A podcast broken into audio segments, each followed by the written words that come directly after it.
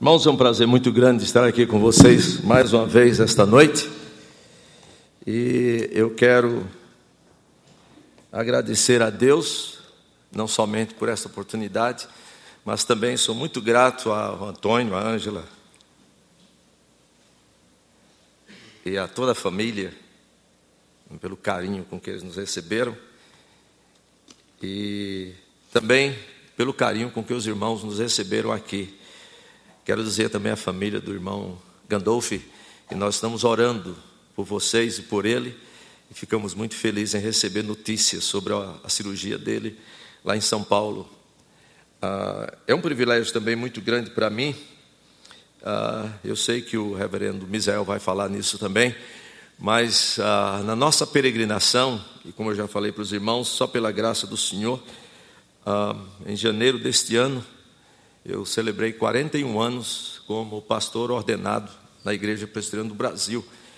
E quando eu olho para isso, e lembro aquele hino que dizia assim: Tantos que corriam bem, de ti longe, agora vão.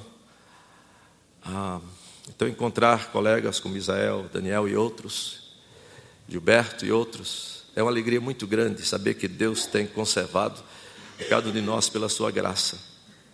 E, eu tenho também aqui, eu sei que o Misael vai apresentá-lo, mas eu tenho aqui também um, um, aluno nosso lá do Reform Theological Seminary, em Jackson, Mississippi. Ele veio ontem para uma reunião de família aqui em Bebedouro e resolveu, juntamente com a sua mãe, duas irmãs, um sobrinho também, vir aqui hoje à noite ao culto e depois daqui eles vão viajar para Avaré. Ah, mas o Misael vai dizer alguma coisa sobre ele. É o Sérgio está lá conosco e tem sido uma benção muito grande, como também, aliás, RTS em Jackson tem sido muito abençoado com todos os estudantes brasileiros que nós temos recebido ah, durante esses anos. Mas, vamos abrir a palavra infalível, inerrante, inspirada, suficiente, eficiente de Deus, no livro, no Evangelho de Mateus, e eu queria chamar a atenção de vocês para o versículo, capítulo 4. E nós vamos ler os versículos 12 a 17. Mateus capítulo 4, versículos 12 a 17, por favor, conserve as suas Bíblias abertas nesse texto. Era só que os irmãos lembrassem, Mateus está aqui começando a descrever o início do ministério público do Senhor Jesus. O início do ministério público do Senhor Jesus. E vocês sabem que esses três capítulos anterior, anteriores, os dois primeiros falam sobre a genealogia e o nascimento do Senhor Jesus. E logo em seguida vem, aparece João Batista no capítulo 3, e logo em seguida o batismo do Senhor Jesus, no final do capítulo 3, e logo depois do batismo do Senhor Jesus, quando o Espírito Santo desce sobre ele em forma de pomba, o Senhor Jesus, o Espírito Santo leva para ser tentado por Satanás 40 dias 40 noites no deserto. E é nesse contexto, logo depois disto, que o Senhor Jesus escuta que aquele que eu anunciava, João Batista, o seu precursor, fora preso na Galileia. E aquele que anunciava Jesus é preso, e agora o Senhor Jesus vai começar o seu ministério público. E é bom lembrar que enquanto João Batista pregava Jesus, Jesus veio pregando Jesus. Jesus pregava a si mesmo. Eu sou o caminho, a verdade e a vida. Ninguém vem ao Pai senão por mim. Todos nós pregamos Jesus. Jesus pregou a si mesmo. E aquele que disse no seu final de ministério, aqui, Mateus capítulo 28, logo depois, alguns dias depois da sua ascensão, da sua ressurreição, que disse para nós irmos, tendo ido fazer discípulos das nações, ele veio, ele foi e ele fez discípulos. Vamos então ver o início do ministério do Senhor Jesus. Mateus capítulo 4, versículos 12 a 17. E eu queria chamar a atenção desse versículo para os irmãos prestarem atenção às referências geográficas deste versículo porque a Bíblia tem muitas referências geográficas que mostram a Bíblia trata de história, de história real. Versículo 12, ouçamos a palavra de Deus. Ouvindo, porém, Jesus que João, João Batista, fora preso, retirou-se para Galileia. E deixando Nazaré, foi morar em Cafarnaum, situada à beira-mar, nos confins de Zebulon e Naphtali, para que se cumprisse o que fora dito por intermédio do profeta Isaías, terra de Zebulon, terra de Naphtali, caminho do mar, além do Jordão, Galiléia dos gentios. O povo que jazia em trevas viu grande luz. E os que viviam na região e sombra de morte, resplandeceu-lhes a luz. Daí por diante, Passou Jesus a pregar e a dizer: Arrependei-vos, porque está próximo o reino dos céus. Até aqui a palavra de Deus. Senhor, nós te pedimos mais uma vez, sabendo que o Senhor está presente, que o Senhor Jesus prometeu estar conosco todos os dias até a consumação do século. Sabendo que o teu Espírito habita em nós e em nosso meio. Pedimos, Seu Pai, em nome de Jesus, que o teu Espírito possa mais uma vez desvendar os nossos olhos para que cada um de nós possa contemplar as maravilhas da tua lei. Possa abrir as nossas mentes para que cada um de nós possa entender aquilo que nós estamos lendo e aquilo que nós estamos ouvindo. Mas acima de tudo, nós te pedimos, ó Pai, em nome de Jesus, que o teu Espírito possa abrir os nossos corações, porque dele procede as saídas da vida e possa, Senhor, nos habilitar, nos convencer, nos converter, fazer-nos crer, fazer-nos confiar e entesourar a tua palavra. E pelo poder do teu Espírito, Senhor, nos tornarmos praticantes dela alegremente, alegremente, imediatamente. E como consequência disso, possamos ter experiências que são reais contigo. E assim, Senhor, compartilhar e falar e testemunhar desta palavra ouvida, entendida, crida, entesourada, obedecida e experimentada àqueles que já são teus, o teu povo, para edificação. E se alguém aqui nesta noite que ainda não entregou a sua vida ao Senhor Jesus, que ainda não está salvo, que possa ser para a sua salvação também. E tudo isso, Senhor, para o louvor da tua glória, a edificação do teu povo, a salvação dos perdidos e a nossa alegria e que as palavras, a meditação do nosso coração e as palavras, especialmente dos meus lábios, possam ser agradáveis diante de Ti, Senhor nosso e Redentor nosso. Em nome de Jesus que nós te oramos, nós te suplicamos, nós te pedimos e nós esperamos. Amém. Irmãos, conservem as suas Bíblias abertas em Mateus capítulo 4, versículo 12 a 17. E eu queria só que os irmãos lembrassem que quando vocês estudam sobre a palavra de Deus, a palavra de Deus, tanto no Velho como no Novo Testamento, implícita ou explicitamente, aponta para o Senhor Jesus. O Senhor Jesus, em Lucas 24, deixou bem claro que tudo que outrora for escrito, tudo foi escrito, foi escrito sobre ele.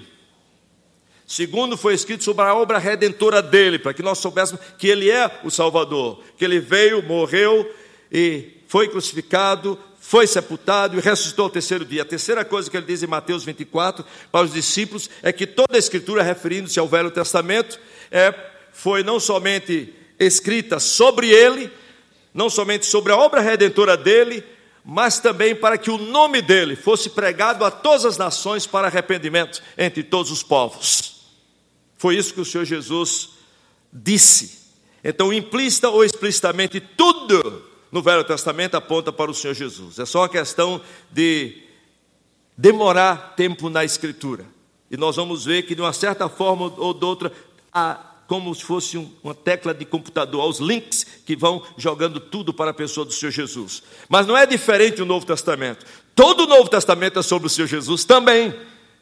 É só você ler, por exemplo, os primeiros dez versículos de cada livro do Velho Testamento e os últimos livros de cada livro do Novo Testamento, por exemplo. Os primeiros versículos do Novo Testa, dos livros do Novo Testamento e os últimos, e os últimos versículos do, do final de cada livro do Novo Testamento, vocês vão ver que todo o Novo Testamento é sobre Jesus. É sobre a pessoa de Jesus. Então Jesus veio anunciando a si mesmo. E nesta noite eu gostaria de chamar a atenção de vocês sobre esse texto aqui, do início do ministério do Senhor Jesus. Vocês viram que tem muita referência à geografia. E se eu fosse dar um título para essa mensagem hoje à noite, seria A Geografia de Jesus. Mas eu vou evitar um pouco esse título da geografia de Jesus. E gostaria que os irmãos lembrassem de outra palavra que não existe no vocabulário em português, não tão pouco em inglês, mas já que tem gente que inventa palavra, eu tomo a liberdade de inventar também outras. E uma das teses que eu vou mostrar para os irmãos, nós vamos estudar aqui hoje à noite, nesse texto, é que quando todas as referências geográficas que os irmãos vão encontrar, tanto no Velho como no Novo Testamento, tem a ver com a história da redenção. Todas elas, todas elas, tem a ver com a história da redenção, a história de Deus em alcançar as pessoas e liderar o seu povo em todos os recantos do mundo. Tudo tem a ver com a história da redenção. Então nós podemos até falar não, não tanto sobre a geografia de Jesus, mas sobre a teografia de Jesus. Agora eu vou dar uma palavra para vocês. A palavra teos é só uma palavra que vem do grego, quer dizer Deus.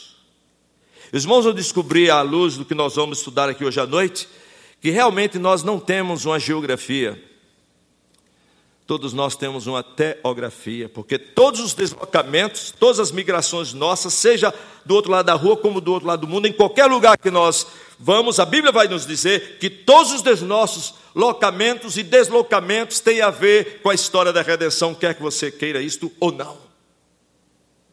Eu queria chamar a atenção nisso para que a partir de hoje e quando nós terminarmos hoje à noite, cada um de nós pensemos com mais seriedade onde estamos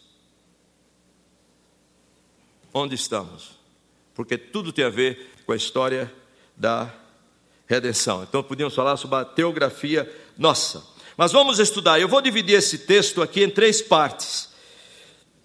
Eu não sei como vocês estudam a Bíblia. Geralmente eu estudo, eu leio a Bíblia fazendo perguntas para o texto. Eu já falei isso uma vez aqui numa das conferências da Fé Reformada. Eu vou lendo e vou lendo, orando, pedindo a iluminação do Espírito Santo de Deus e fazendo perguntas, porque há certas coisas que a Bíblia diz e nós queremos entender, eu faço a pergunta porque eu não estou entendendo. Mas a resposta eu não tiro das minhas experiências. Eu faço a pergunta para o texto e quero ver se eu encontro a resposta no próprio texto. Se não for no texto, se há uma resposta no contexto. Se não for no contexto imediato, se há algum lugar da Bíblia que me responde a pergunta que eu estou fazendo ao texto. As pessoas mais complicadas chamam isso de exegese. Exegese é simplesmente ler corretamente um texto, interpretar corretamente o texto. Então, vou fazer perguntas e vamos ver como o texto responde, se não no texto, no contexto e à luz, e vamos ver como nós aplicamos isso de uma maneira bíblica às nossas vidas. Então, os irmãos o texto, e eu tenho três perguntas para esses versículos 12 a 17. E as três perguntas são essas. Eu vou dar para vocês as perguntas e nós vamos estudar juntos. As três perguntas são essas. Primeiro lugar, por que Jesus deixou Nazaré? Veja que o texto diz assim: ouvindo, porém, Jesus que João fora preso, retirou-se para Galiléia e deixando Nazaré foi morar em Cafarnaum. Então a primeira pergunta é por que Jesus deixou Nazaré? E eu sei que vocês estão vendo que a resposta parece muito simples. A segunda pergunta vai ser: para que Jesus foi morar em Cafarnaum? Uma é por quê? Causa. A outra é para que Jesus foi morar em Cafarnaum? Propósito. E a terceira pergunta que nós vamos considerar juntos hoje à noite é esta: e o que é que Jesus fez nesses lugares? Se eu fosse dar um outro título para essa mensagem, seria: Não desperdice sua geografia. Não desperdice sua geografia. Então vamos estudar. Em primeiro lugar, a primeira pergunta aqui é esta: por que Jesus deixou Nazaré? Deixe-me ler os versículos 12 e 13. Ouvindo, porém, Jesus que João fora preso, retirou-se para Galiléia e, deixando Nazaré, foi morar em Cafarnaum, situada à beira-mar nos confins de Zebulon e Naftali. Os irmãos sabem que Jesus cresceu em Nazaré. Até a idade de 30 anos ele morava em Nazaré. Depois que ele foi para o Egito, voltou ainda pequeno, então José e Maria voltaram para Nazaré e o Senhor Jesus cresceu em Nazaré. E era conhecido, inclusive, segundo o Evangelho de Marcos, como carpinteiro. Não era só que o pai dele era conhecido como carpinteiro, mas Jesus também era conhecido naquelas vizinhanças como carpinteiro.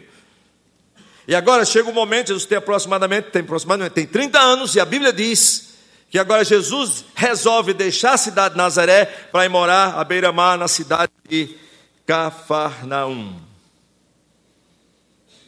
E aqui vem a pergunta: por que Jesus deixou Nazaré? Tem que fazer uma nota de rodapé aqui. Eu sou lá do Nordeste e às vezes eu prego, prego também no interior da Paraíba. E devido à catolicidade da, da, do interior da Paraíba também, então você sabe que o pessoal sempre coloca o nome nos filhos, nomes bíblicos. Então, por exemplo, o nome de Maria e José é o que, é o que mais tem na, na Paraíba. Mas também, por exemplo, tem muita gente, tem muitas mulheres e moças, crianças, meninas, com o nome de Nazaré. Só que, infelizmente, muita gente não conhece geografia bíblica. E às vezes, quando eu estou pregando no interior, eu tenho que explicar isso, porque quando eu digo assim, e deix... Jesus deixando Nazaré, o pessoal disse, Ei, nem sabia que ele era casado, tá aí, deixou Nazaré. Não, meu irmão, Nazaré é o nome de um lugar. Deixando Nazaré. Por que Jesus deixou Nazaré? Se você ler o texto com cuidado, você vai encontrar duas respostas para essa pergunta. A primeira resposta está no versículo 12. E é óbvia a resposta. Se eu lesse ouvindo, porém Jesus, que João fora preso, retirou-se para a Galiléia e deixando Nazaré foi morar em Cafarnaum. Por que Jesus foi para, deixou Nazaré em primeiro lugar? Porque Jesus o quê? Ouviu que João Batista, o seu precursor, fora preso. João Batista está preso, agora é a vez dele de começar o ministério. E se uniu, ele foi para aquele lugar onde João Batista estava preso. Se você der essa resposta, a resposta está correta. Mas vou mostrar para você que a sua resposta é incompleta. Por que Jesus deixou Nazaré? A resposta correta é porque João Batista fora preso. Agora, quando você estuda sobre a pessoa de Jesus, você vai descobrir o seguinte: que segundo as Escrituras, tudo o que Jesus falou e que está registrado aqui, tudo o que Jesus pensou e que está registrado aqui, tudo que Jesus fez e que está registrado aqui, tinha a ver com a história da redenção. O Senhor Jesus nunca sairia de um lugar por outro simplesmente por uma causa imediata. Tinha que haver alguma coisa relacionada com a história da redenção. E Deus está usando aqui causas imediatas. Quando Jesus ia à praia, irmão, Jesus não ia à praia simplesmente para olhar a praia. E vocês veem isso logo no, no, no texto seguinte, versículo 18 a 22, eu não vou ler sobre isso. Se vocês lembrassem que onde Jesus ia à praia, nós hoje muitas vezes à praia simplesmente para ficar mais rosado, ou para coletar alguns shells lá, seja lá o que for.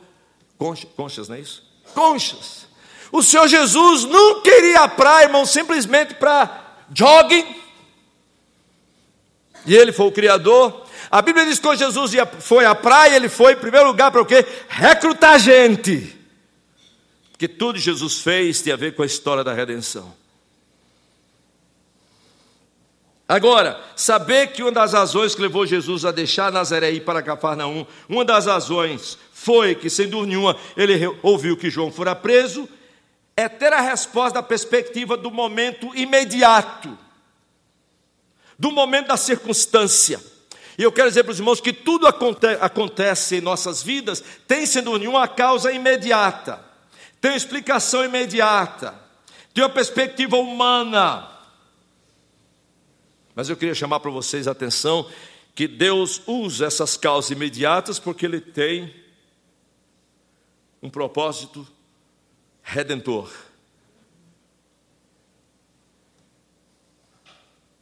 Deixe-me dar um exemplo mais. Na Bíblia está cheio de exemplos como este. Os irmãos lembram quando os irmãos vão para Lucas capítulo 2, quando o nascimento do Senhor Jesus. Lucas capítulo 2, você não precisa ir lá, começa dizendo assim: que o imperador César Augusto resolveu e decretou um censo. E todo mundo tinha que ir, você se alistar na sua própria cidade. Aí diz o texto de Lucas: E porque José era das famílias de Davi, ele tinha que sair de Nazaré e para onde? Para Belém, porque ela é da casa da família Davi. Se você perguntar, quando chegou no momento certo, Maria estava grávida e chegou talvez alguns dias antes, José desceu com Maria de Nazaré do norte até Belém, porque eles eram da casa da família Davi, precisam ser registrados lá, segundo o imperador romano. Se você perguntasse por que é que essa perspectiva humana, imediata, as circunstâncias, e nós ficamos muito nas circunstâncias imediatas, por isso que a gente sofre tanto. Se você perguntasse, você está lá no texto de Lucas, deixa isso muito claro, por que, que, que José saiu de Nazaré e desceu até Belém? Aí você dizia assim, não, porque José sabia que o, o Messias tinha que nascer em Belém. Então, logicamente, José disse, Maria, tu já estás aí quase perto do nono mês. O menino tem que nascer em Belém. Então vamos se arrumar as coisas, vamos para Belém, porque o menino tem que nascer lá, o Messias. Não, irmãos, o que aconteceu foi o seguinte: muito longe deles, sem entender nada sobre os propósitos de Deus, chega o imperador César Augusto e faz um decreto para que todo no seu império fosse registrado, cada um na sua cidade de origem, da sua família. Por que, que José desceu para lá? Porque houve um decreto do imperador, irmãos. Essa é a resposta correta, mas incompleta. Porque sendo nisso forçou José e Maria a descer para Belém. Mas eles desceram para Belém por quê, irmãos? Qual é a resposta completa? Porque Jesus tinha que nascer em Belém de Judá. Os profetas já haviam falado disso. E o que é que Deus usa para forçar eles descerem? Um decreto do rei. Você tem uma resposta baseada na circunstância imediata qual é a resposta correta, mas incompleta? A resposta completa é porque Deus já havia determinado que seu filho haveria de nascer, o Messias haveria de nascer em Belém de Judá. E o que é que Deus usa? Um decreto de um rei. E a propósito, não pense que, que o César Augusto disse: sabe de uma coisa? Eu já li aí na Escritura, porque tem um Messias que vai nascer lá em Belém de Judá. Então, para que ele nasça lá em Belém de Judá, eu vou fazer um decreto aqui para que todo mundo vá se alistar na sua cidade. Quem sabe ele vai para lá. Ele não estava pensando nisso, irmãos. E nem a Bíblia diz que o José raciocinou dessa maneira para ir, mas sem dúvida nenhuma, quando chegou a época certa, veio o decreto. E se você perguntar por que José e Maria desceram para lá, porque o, o imperador decretou. Essa é a resposta certa, correta, mas incompleta. A resposta completa é porque eles desceram para lá, porque o Messias haveria de nascer lá. O meu ponto é o seguinte, meus queridos, eu quero dizer para vocês o seguinte: que Deus guia todos os nossos deslocamentos geográficos, seja do outro lado da rua, como do outro lado do mundo. Deus guiava todos os deslocamentos geográficos de Jesus. João fora preso, Herodes era mal mesmo. Ele realmente prendeu, ele era mau, prendeu João Batista e Deus sobrenaturalmente, soberanamente guiou e liderou todo esse processo, porque havia uma profecia que o Messias ia começar o seu ministério em, nas regiões de Zebulon e Naphtali, situada à beira-mar. Na minha primeira é o seguinte: há uma resposta imediata e da perspectiva das circunstâncias para tudo que acontece em nossas vidas. Mas eu queria lembrar para vocês que, segundo a Escritura Sagrada, há também uma resposta completa quando nós começamos a olhar tudo isso pela perspectiva da redenção. Os irmãos querem saber qual foi a razão realmente porque Jesus saiu de Nazaré e veio para Cafarnaum? Sendo nenhuma resposta correta, mas incompleta, é porque João fora preso e agora Jesus tem que começar o seu ministério. Mas a resposta completa está no versículo 14. Por quê? Para que se cumprisse o que fora dito por intermédio do profeta Isaías, terra de Zebulon, terra de Naftali, caminho do mar, além do Jordão, Galiléia dos gentios, o povo que jazia em trevas viu grande luz, e aos que viviam na região e sombra da morte, resplandeceu-lhes a luz. Agora você tem a resposta não da perspectiva do momento imediato, mas da perspectiva da obra redentora de Deus. Era porque ele saiu, porque era vontade estabelecida, decretada de Deus, desde os tempos eternos, que o seu filho fosse residir naquela região de Naftali e Zebulon. Quando vocês começaram a perceber, quando começaram a considerar todos os detalhes pela perspectiva de Deus, vocês vão observar que tudo tem a ver na história com relação à história da redenção. Nós somos muito imediatistas, nós só olhamos pelas perspectivas imediatas e nos esquecemos da perspectiva da história da redenção.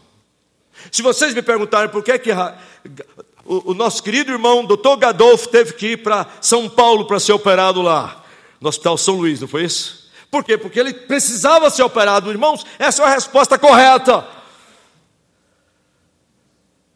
Mas a minha oração foi esta, sendo essa: Senhor, todos os nossos deslocamentos têm causas imediatas das circunstâncias, mas elas todas estão relacionadas com a história da redenção. A minha oração, Senhor, usa o nosso irmão Gandolf, seus filhos que estão lá, para que eles aproveitem a oportunidade, a geografia deles agora, para testemunhar do Evangelho da graça de Deus. Não desperdicem a sua geografia. Num dos sábados, acho que sábado passado, não, do outro sábado passado, eu estava falando para o grupo da UPA, lá na casa do Antônio. Eu estava falando sobre um personagem na Bíblia que poucas pessoas conhecem, Zafanete Panéias.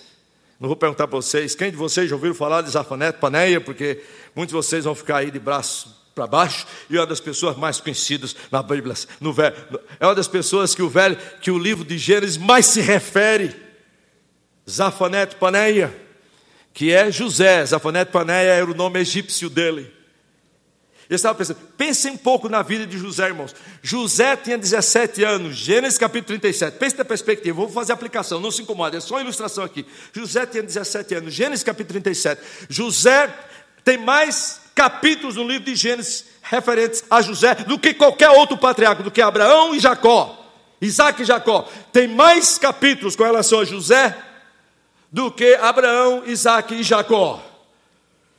É do capítulo 37 até o capítulo 50 de Gênesis sobre Jacó. Jacó foi tão abençoado por Deus que um dos, dos, jovens fez uma pergunta muito boa naquela tarde, perguntou, pastor, pastor, por que é que José não aparece nas doze tribos? Você observar que toda vez que você vê a referência das doze tribos, o nome de José não está relacionado com uma das doze tribos.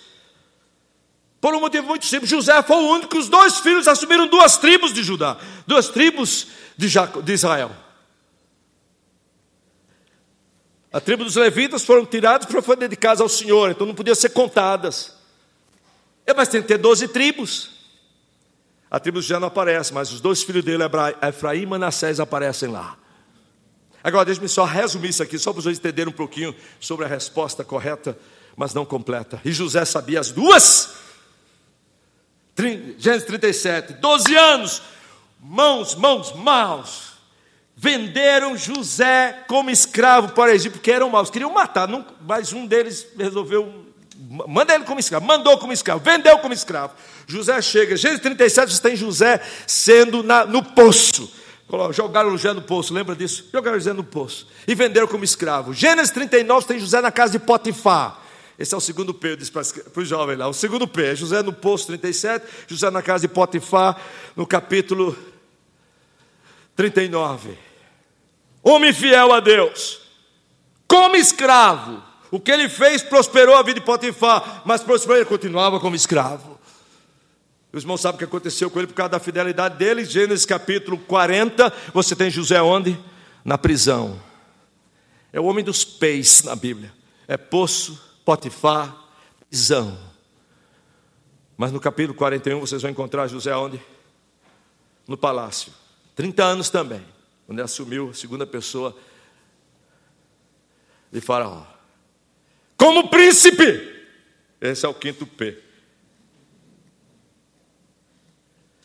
Meus irmãos, quando ele assumiu, ele tinha 30 anos, quando ele em, Gênesis, em Gênesis 41. Fazia 13 anos que ele não via a família dele, porque ele foi olhar com 17 anos, estava com 30, tem quantos anos agora? 13 anos. Ele nem podia reconhecer mais Benjamim, o seu irmão mais novo. Vieram sete anos de fartura. Agora, no final de sete anos, José estava com quantos anos? 37. Fazia quantos anos que ele não tinha visto sua família? 20. Se ele encontrasse Benjamim na estrada, não ia reconhecê-lo. Começaram os anos de fome. Primeiro ano, de repente, quem é que ele vê chegando lá na frente dele?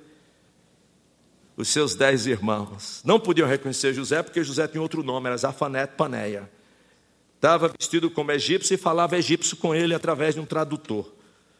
Mas quando eles falavam entre eles, José entendia perfeitamente. Agora os irmãos sabem toda a história. José testou o que ele podia testar para saber se o pai estava vivo, se o irmão estava vivo. Até que você chegue em Gênesis 45. Conserva a tua Bíblia em Mateus 4 e vem comigo para Gênesis 45.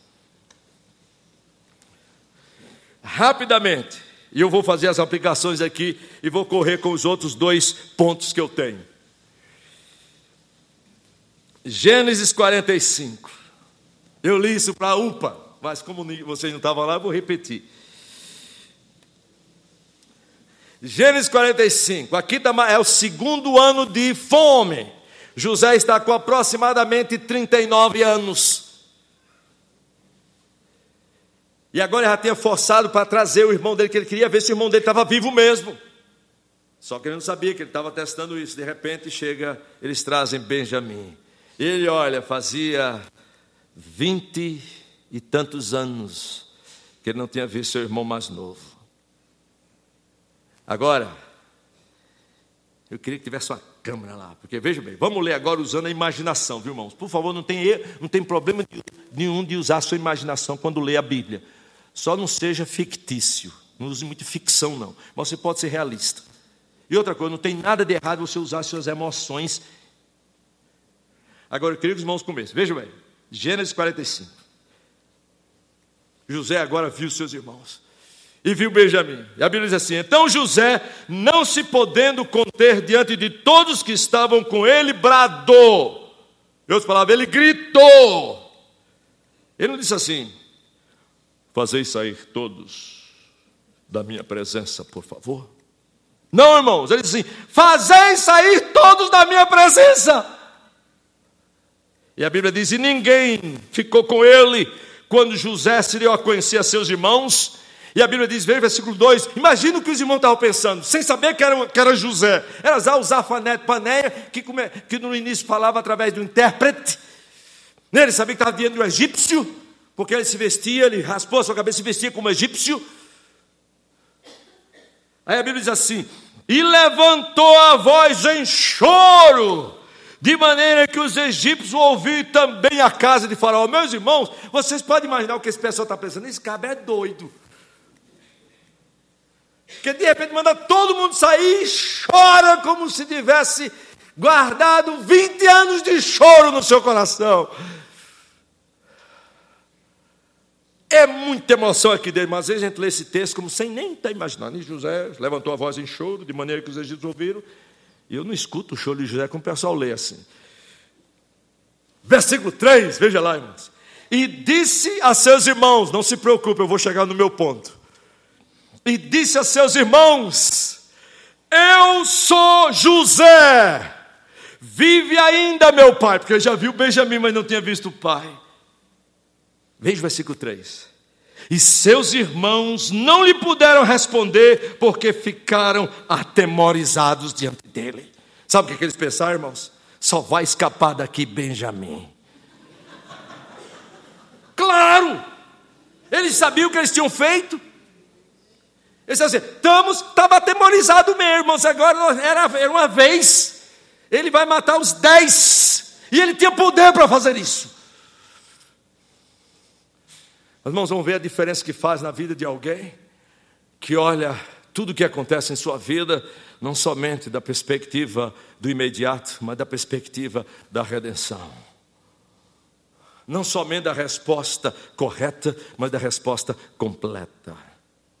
Vejam bem, versículo 4: E disse José a seus irmãos: Agora chegai-vos a mim. E chegaram-se. Então disse José: Disse, Eu sou José, vosso irmão, a quem vendesse para o Egito. Pergunta: Por que, que José estava no Egito, irmãos? Porque esses irmãos maus, o quê? O venderam como escravo. Está aqui, ele não negou a realidade.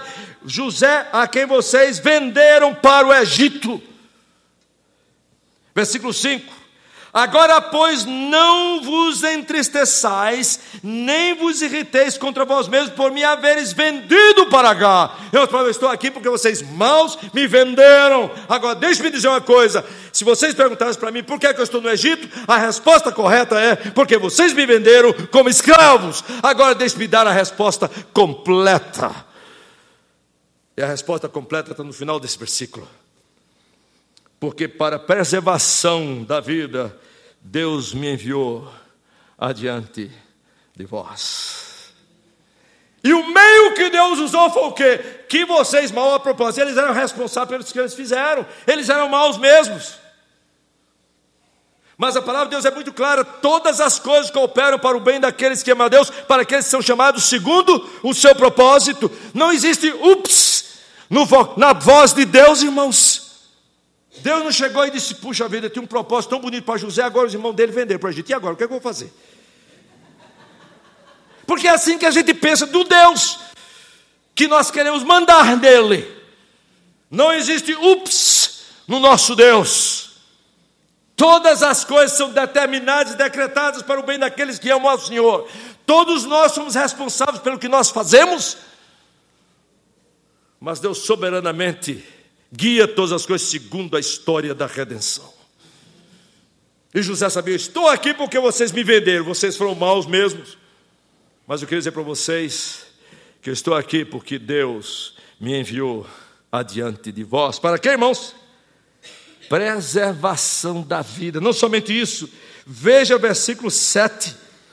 Deus me enviou adiante de vós, segunda vez, para conservar o quê? Irmão, sabe o que, é que você está falando aqui? Sobre a promessa que Deus tinha feito a Abraão, a Isaac e a Jacó. Abraão é que, nas descendentes de Abraão, Todas as famílias da terra seriam abençoadas. A mesma promessa foi feita a Isaac, a mesma promessa foi feita a Jacó. Está falando aqui sobre o Messias que viria para preservar, conservar a sucessão. Aqui tem a ver com a história do Messias, da semente da mulher, da semente de Abraão, que seria depois a semente de Davi. E ele sabia tanto disso, de todas as promessas que Deus tinha feito, não somente no, no, pacto em Gênesis 12, no pacto em Gênesis 15, no pacto em Gênesis 17, porque Deus já tinha dito a Abraão e José sabia disso. Que o seu povo se tornaria uma grande nação em outro lugar, e não na terra prometida. Mas que na quarta geração, no, no final de 400 anos, eles se tornariam uma nação. Ele sabia que ia ser no Egito, e depois Deus o traria, o traria para terra prometida. E José é parte integral desse processo.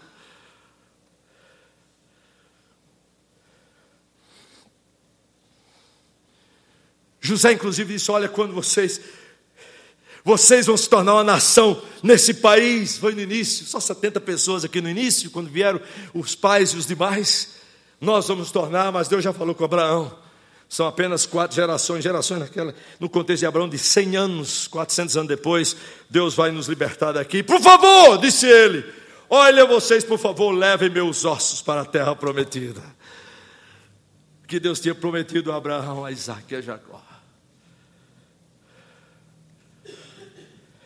Meus queridos, considerem, pela perspectiva da história da redenção, se você está em pecado, se arrependa, só isso.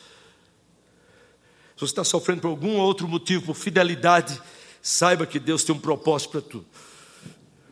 Não fique somente na minha peregrinação, eu já falei isso aqui uma vez e vou falar mais uma vez. Na minha peregrinação,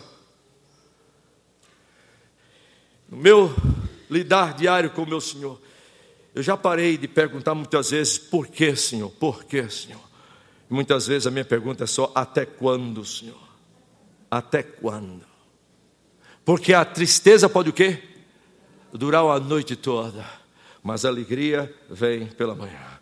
O Senhor Jesus, em João 16, já disse isso muito claro para os seus discípulos, andem para Getsemane, neste mundo tereis o quê? Aflições, mas tendo bom ânimo, regozijem-se, eu venci o mundo, Deus tem um propósito para cada circunstância das nossas vidas, e todas elas ligadas com a história da redenção, por isso, meus irmãos, estou dizendo para os irmãos, nossa geografia e todos os alocamentos são guiados por Deus e todos têm a ver com os propósitos redentores de Deus. Não desperdice a sua geografia. Se, minha mãe estava, foi o ano passado, quase que minha mãe, eu pensei que minha mãe morria. Vim depressa para João Pessoa, uma cirurgia de emergência que ela tinha que fazer, além de outras. E eu lembro quando o médico disse, Elias, ou sem cirurgia é pior, temos que fazer cirurgia, fazer agora. E eu disse: se ela não fizer cirurgia, quantos dias de vida ela tem? Disse, dez dias no máximo. Mas sem cirurgia o risco é pior. E eu lembro, chamei a família no hospital, dentro da minha mãe, disse assim para minha mãe: Mãe, a senhora sabe que a senhora está indo para uma cirurgia agora? E pode ser que amanhã, quando a senhora abrir os seus olhos, daqui a algumas horas, quando a senhora abrir os seus olhos, a senhora não nos vai ver mais, mas a senhora vai ver o seu Senhor e o seu Salvador. Aí sabe, meu filho, essa vai ser a maior alegria da minha vida. Aí eu fiquei pensando, tá aí, sair lá de Estados Unidos para vir para a cirurgia dela, ela nem nem está aí com isso. Seu mãe, eu pensei que ia só ficar alegre. Ô, meu filho, eu queria ver o seu rosto.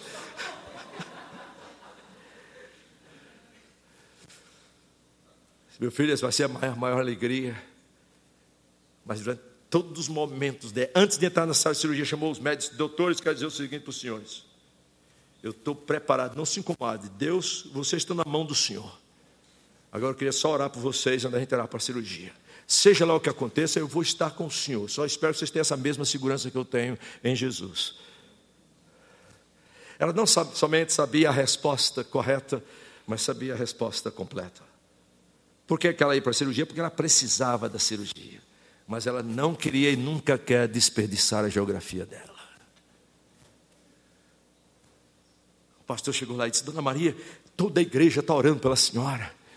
Aí minha mãe disse assim: Não, peça para a igreja orar pelo pessoal que está aqui ao meu redor, que não conhece Jesus ainda, que eu tenho que falar para eles. Você diz, irmão, mãe, a senhora precisa de oração também. Eu tenho que falar isso para ela, porque a pessoa diz, não, não precisa da oração da igreja, não, precisa da igreja para orar pelos incrédulos aqui. A senhora precisa da oração da igreja, mas o ponto é, não desperdice a sua geografia. Agora eu vou dizer, irmãos, não é só a geografia de Jesus que é relacionada com a história da redenção, nem a de José, é a geografia de todos nós, inclusive dos incrédulos. Todos os lugares onde eles vão tem a ver com a história da redenção para salvação ou para condenação. Abra suas Bíblias.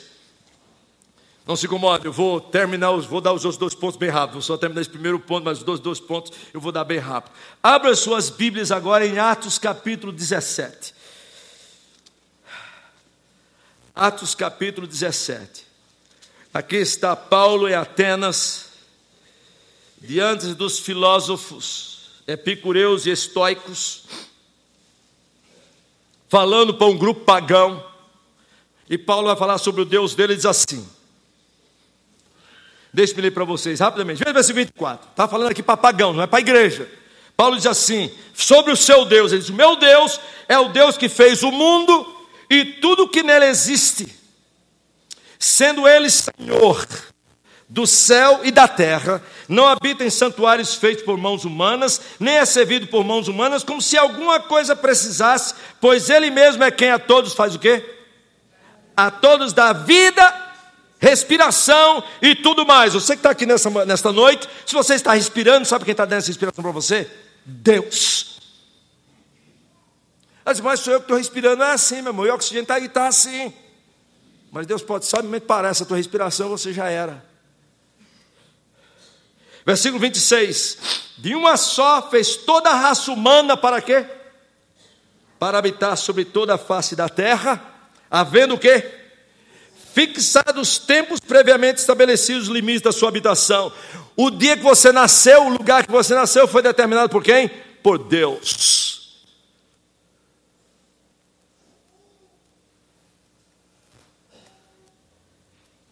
Com que propósito nós nascemos? E vivemos, nos deslocamos, versículo 27, para buscarem a Deus. Porque todo ser humano que nasce, nasce com a maior necessidade que é de relacionamento com Deus.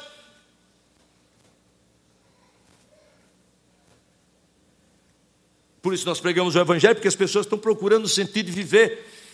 E procuram tudo menos em Jesus. Em fama, em dinheiro, em projeção, em drogas, seja lá o que for. Eles estão procurando alguma coisa, somente Deus pode satisfazer. Nascemos procurando Deus. Veja bem, não somente isso. Versículo 28. Pois nele, ou por causa dele, essa tradução, por causa dele, por causa de Deus, nós o que? Vivemos e o que? Agora eu queria dizer para os irmãos, quando a Bíblia fala movemos aqui, não está falando de dançar, não, viu? Tem gente que diz, ah, nós não movemos. Não, ele está falando o seguinte: nós nos deslocamos. Ele está falando que todos os deslocamentos seus geográficos, do outro lado da rua, do outro lado do mundo, É por causa dele, dele nós vivemos, nos movemos e existimos. Por isso que uma das orações que eu faço todas as manhãs, Senhor, ajuda-me a não desperdiçar a minha geografia hoje. Porque eu sei que todos os movimentos, todos os lugares que eu estou está relacionado com a história da redenção. E todos aqueles com quem eu tenho encontro têm a ver com essa história da redenção. Estava no hotel ontem à noite, chegamos lá e quando eu fui acertar lá para o quarto, perguntei ao rapaz que estava recebendo a gente, disse assim, como é o teu nome? Ele disse assim, Lucas. Aí eu disse assim: Tu és o Lucas da Bíblia ou o Lucas do mundo?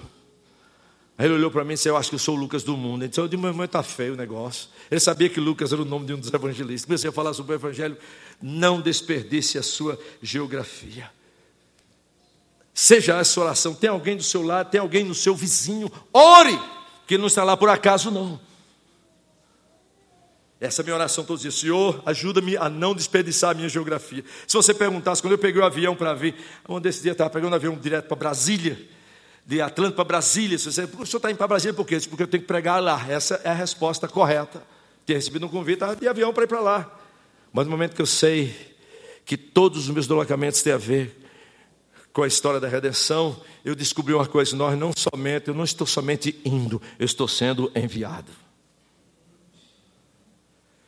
Uma das coisas que eu faço imediatamente com minha esposa, assim que entra no, no avião e a gente viaja muito, a primeira coisa que eu faço, eu abro a Bíblia para ler. Por dois motivos. Um é um tempo muito bom que eu tenho para ir, a outra eu queria que o pessoal ficasse olhando, que eu estava lendo a Bíblia. Olha, o senhor abre uma oportunidade para falar com esse pessoal aqui. Eu não uso o meu iPhone, porque eu sei, se eu perder o meu iPhone, ninguém sabe o que eu estou fazendo com o meu iPhone. Mas se eu abro a Bíblia em inglês, sei lá qual for, eu estou aqui, ó, abro a Bíblia em papel, meu irmão, bota assim, e começa, minha esposa também, estudar aqui. E eu fico só, ó oh, Senhor, porque o pessoal começa a olhar, né? Olhar. Numa das viagens, eu orando, Deus sempre abre uma porta. Eu não quero, eu não sei que tipo de geografia é essa, quando você está a 10 quilômetros de altura. Mas é parte da geografia. Um dessas viagens que estava fazendo, estava lá lendo e tal. Aí a aeromoça passou, se viu todo mundo, ela passou, olhou e viu que eu estava lendo a Bíblia. Aí ela Passou, depois se viu todo mundo, veja eu nem esperava isso. Estou aqui orando com a Falclina, conversando. Aí a aeromoça voltou onde eu estava e disse: Não, ela passou por mim e disse assim: Ore por mim. A aeromoça da Delta, ore por mim. Aí eu pensei, eu disse assim para ela: Vem depois conversar com a gente. Ela recebeu todo mundo e veio conversar comigo e com a Focalina. Aí eu disse assim: Olha, você pediu para eu orar por você. Por que, que eu, você quer que eu ore por você? Ela disse assim: Estava procurando o um versículo lá. Ela disse assim: É porque estou tendo um problema neste voo.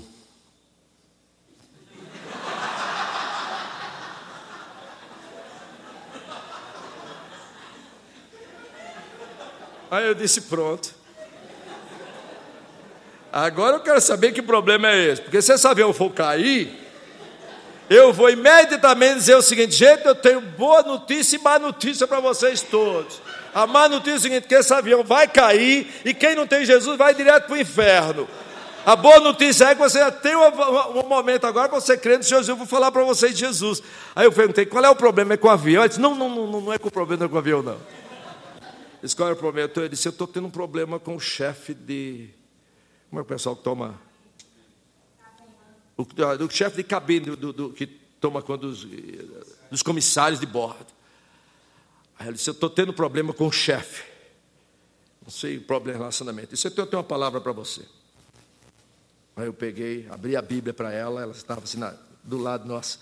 Eu disse: Olha, a Bíblia diz assim: a resposta branda dizia o furor, mas a palavra dura suscita ira. A língua dos sábios adorna o conhecimento, mas a boca dos insensatos derrama estutice. Sabe que palavra boa. Então já sei o que vou fazer. Eu vou dar uma resposta branda. Esse não, também não é assim não. Esse como não é assim? Porque ela pensou aqui pensamento positivo. Pensamento positivo, oh, esse é um bom princípio. Disse, não, isso aqui é, eu estou lendo para você, isso é a palavra de Deus. Essa palavra foi dada para quem crê no Senhor e crer na palavra dele. Então, quando a pessoa obedecer, isso é porque Deus disse, Deus vai fazer o que ele falou. foi a oportunidade de falar do Senhor Jesus para ela. Eu podia falar de muitas outras histórias com vocês, mas o meu ponto é: não desperdicem a sua geografia. Eu estou orando que o Gadolfo, lá em São Paulo, e seus filhos lá, tenham oportunidades de compartilhar da Bíblia, seja lá o que for, de falar do Senhor da vida deles, porque eles estão numa situação que eu não estou. Não desperdicem a geografia de vocês. Estão no hospital, irmãos? Está no hospital porque está doente, sem dúvida não é por isso, mas Deus, irmãos, enviou vocês ao hospital. Orem para que Deus, que vocês usem todas essas oportunidades. E me só terminar as últimas duas respostas. Então, não somente porque Jesus foi morar em Cafarnaum, porque esta é a vontade de Deus decretada segundo a história da redenção. Então, a sua geografia tem tudo a ver com a história da redenção. Não desperdice a sua geografia. Você está na escola amanhã, saiba que Deus está lá. Você vai para lá porque você tem que estudar. Essa é a resposta correta, mas é incompleta. A questão é, Senhor, estou aqui, o que tem a ver com a tua, com a tua mensagem? E nós temos, somos distribuídos em vários lugares. Só para terminar, as duas últimas respostas. Primeiro, a segunda pergunta é: para que Jesus foi morar em Cafarnaum? E a resposta está nos versículos 15 e 16. Para que Jesus foi morar em Cafarnaum? Veja bem, terra de Zebulon, isso é profecia que não é somente profecia de Isaías, há um salmo que explica isso aqui. Terra de Zebulon, terra de Naftali, caminho do mar, além do Jordão, Galiléia dos gentios, o povo que estava em trevas viu grande luz, e os que viviam em região da sombra da morte, resplandeceu-lhes a luz. Para que Jesus foi morar em Cafarnaum?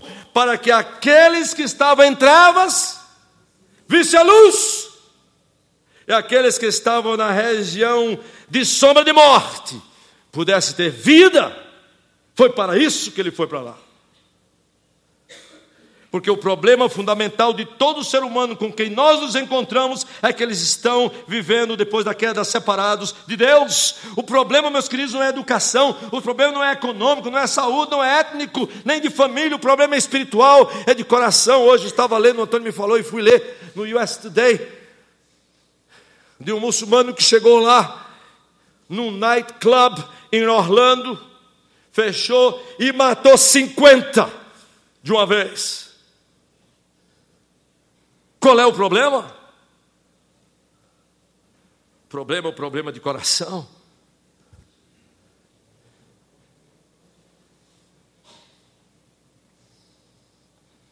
Trevas e sombra de morte na Escritura Sagrada são metáforas para descrever a situação de todo ser humano sem Jesus. Eu sou o caminho, a verdade e a vida. Quem tem Jesus tem caminho, verdade e vida. Quem não tem, não tem caminho, não sabe para onde vai, não tem verdade, viveu mentira e não tem vida e não tem luz, vive nas trevas. João 4 diz: A vida estava nele e a vida era a luz dos homens. E o testemunho é este: que Deus nos deu a vida eterna, e esta vida está no seu filho. Aquele que tem um filho tem a vida, aquele que tem um filho de Deus, que não tem um filho de Deus, não tem a vida. Para que Jesus foi morar em Cafarnaum? Para aqueles que estão em trevas, visse a luz, aqueles que estão perdidos fossem salvos. Para que você foi morar ou mora onde você mora? Para que você vai amanhã a algum lugar que você já sabe qual é? Para quê? Sem dúvida você tem uma resposta correta, mas não esqueça a resposta completa. Você não está sendo no indo lá simplesmente por isso. Mas veja o que isso tem a ver com isso. Ore para que Deus possa usar, seja lá onde você estiver, não somente para cumprir os propósitos das circunstâncias imediatas, mas da história da redenção. Abra suas Bíblias rapidamente. Salmo 107. Salmo 107. Porque esse no era, era texto de Isaías. Mas a pergunta sempre vem: o que é que levou essas pessoas a estarem nas trevas, nas regiões da morte? Salmo 107. Vejam esse salmo, é um salmo bonito, veja bem. Rendei graça ao Senhor porque Ele é bom e a sua misericórdia dura para sempre. Quando a Bíblia fala sobre a bondade de Deus e a misericórdia de Deus, na maioria das vezes está falando sobre a salvação que Deus dá. Esse é Salmo 107, 1. Agora, vão comigo para o versículo 8, que é a explicação de Mateus 4. Rendam graça ao Senhor por sua bondade, por suas maravilhas para construir dos homens, pois descedentou a alma sequiosa e fartou de bens a alma faminta, os que se assentaram nas trevas e nas sombras da morte, presas de aflições e enferros, por quê? Por se terem rebelado contra a palavra de Deus e haverem desprezado o conselho do Altíssimo, de modo que eles abateu com trabalhos o coração e caíram e não houve que os socorresse. Então, na sua angústia, clamaram ao Senhor e ele os livrou das suas tribulações, tirou das trevas e das sombras da morte e lhes despedaçou as cadeias. Rendam-lhe graça ao Senhor por sua bondade e por suas maravilhas para com os filhos dos homens. Para quê? Para que aqueles que estão em trevas vejam a luz. Finalmente, o que é que Jesus fez nesses lugares, irmãos? Qual é o meio que Jesus usou para libertar as pessoas que estão nas trevas e nas sombras da morte? Veja versículo 17, Mateus 4, 17, e aqui eu estou terminando. O que é que Jesus fez nesse lugar? E qual o meio que ele usou para tirar as pessoas das trevas e da morte? Daí por diante passou o quê? Jesus a pregar e a dizer. O que foi o meu que Jesus usou, irmão? A pregação, o testemunho, o falar. E ele disse: Arrependei-vos, vocês são todos pecadores e rebeldia contra mim. Porque está próximo aí do céu. Então pode dizer, olha, simplesmente isso. O rei chegou, eu sou o rei prometido, eu estou aqui perto, eu sou o que posso dar perdão real. E tirá-los do império das trevas para o império da luz. E o que é que Jesus usou? Pregar, o dizer, o compartilhar, o ensinar, o testemunhar, o falar. Tem um hino em português que gosto muito, diz assim: Conta a minha história de Cristo. Vocês não lembram? Grava no meu coração. Quando foi a última vez que nós contamos esta história? Não desperdice sua geografia. Vamos ficar de pé. E eu queria que vocês lessem comigo um outro salmo José passou para a história do povo de Deus também em forma de canto. E havia um dos hinos do povo de Deus. Abra as suas Bíblias no Salmo 105. E eu vou terminar, vamos ler juntos. Salmo 105.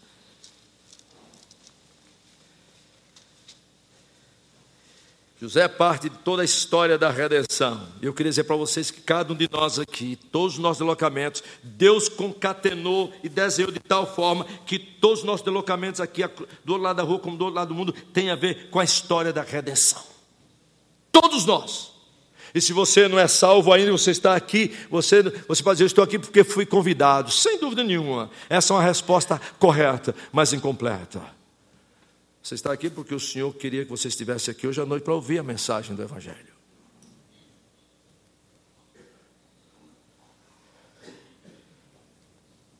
Salmo 105. Vamos ler juntos o versículo 1, que é igual ao 107. Lê juntos. Rendei graça ao Senhor, invocai o seu nome, fazei conhecido entre os povos os seus feitos para lá. Aí ele vai falar sobre a história da, de Israel, viu? As alianças que Deus fez com Abraão, com Isaac, etc., com Jacó. Você vai ver tudo isso. Agora eu queria que você chegasse lá nessa história da redenção, com a aliança com, Isaac, com Abraão, Isaac e Jacó. Cheguem comigo, versículo 16. Vamos ler versículo 16. Espero que vocês se impressionem com Deus de José. Veja bem, está a história da redenção, esse salmo. Vamos ler juntos? Fez vir fome sobre a terra e cortou os meios de se obter pão. Adiante deles enviou um homem, José, vendido como escravo, cujos pés apertaram com grilhões e a quem puseram em ferros, até cumprisse a profecia a respeito dele e tê-lo provado a palavra do Senhor. O rei mandou soltá-lo e o potentado dos povos o pôs em liberdade, constituiu o senhor de sua casa e mordomo de tudo o que possuía, e para o seu talante sujeitar os seus príncipes e aos seus anciões ensinar o quê? José não somente foi uma bênção para os seus irmãos e sua família, José fez Deus conhecido no Egito. Os irmãos lembram que quando faraó disse assim, soube que Tu sabes interpretar sonhos. E José tinha tudo para pegar toda a fama imediatamente por causa do copeiro mó. Ele já podia dizer: a propósito, seu rei, sou eu, José, é assim mesmo.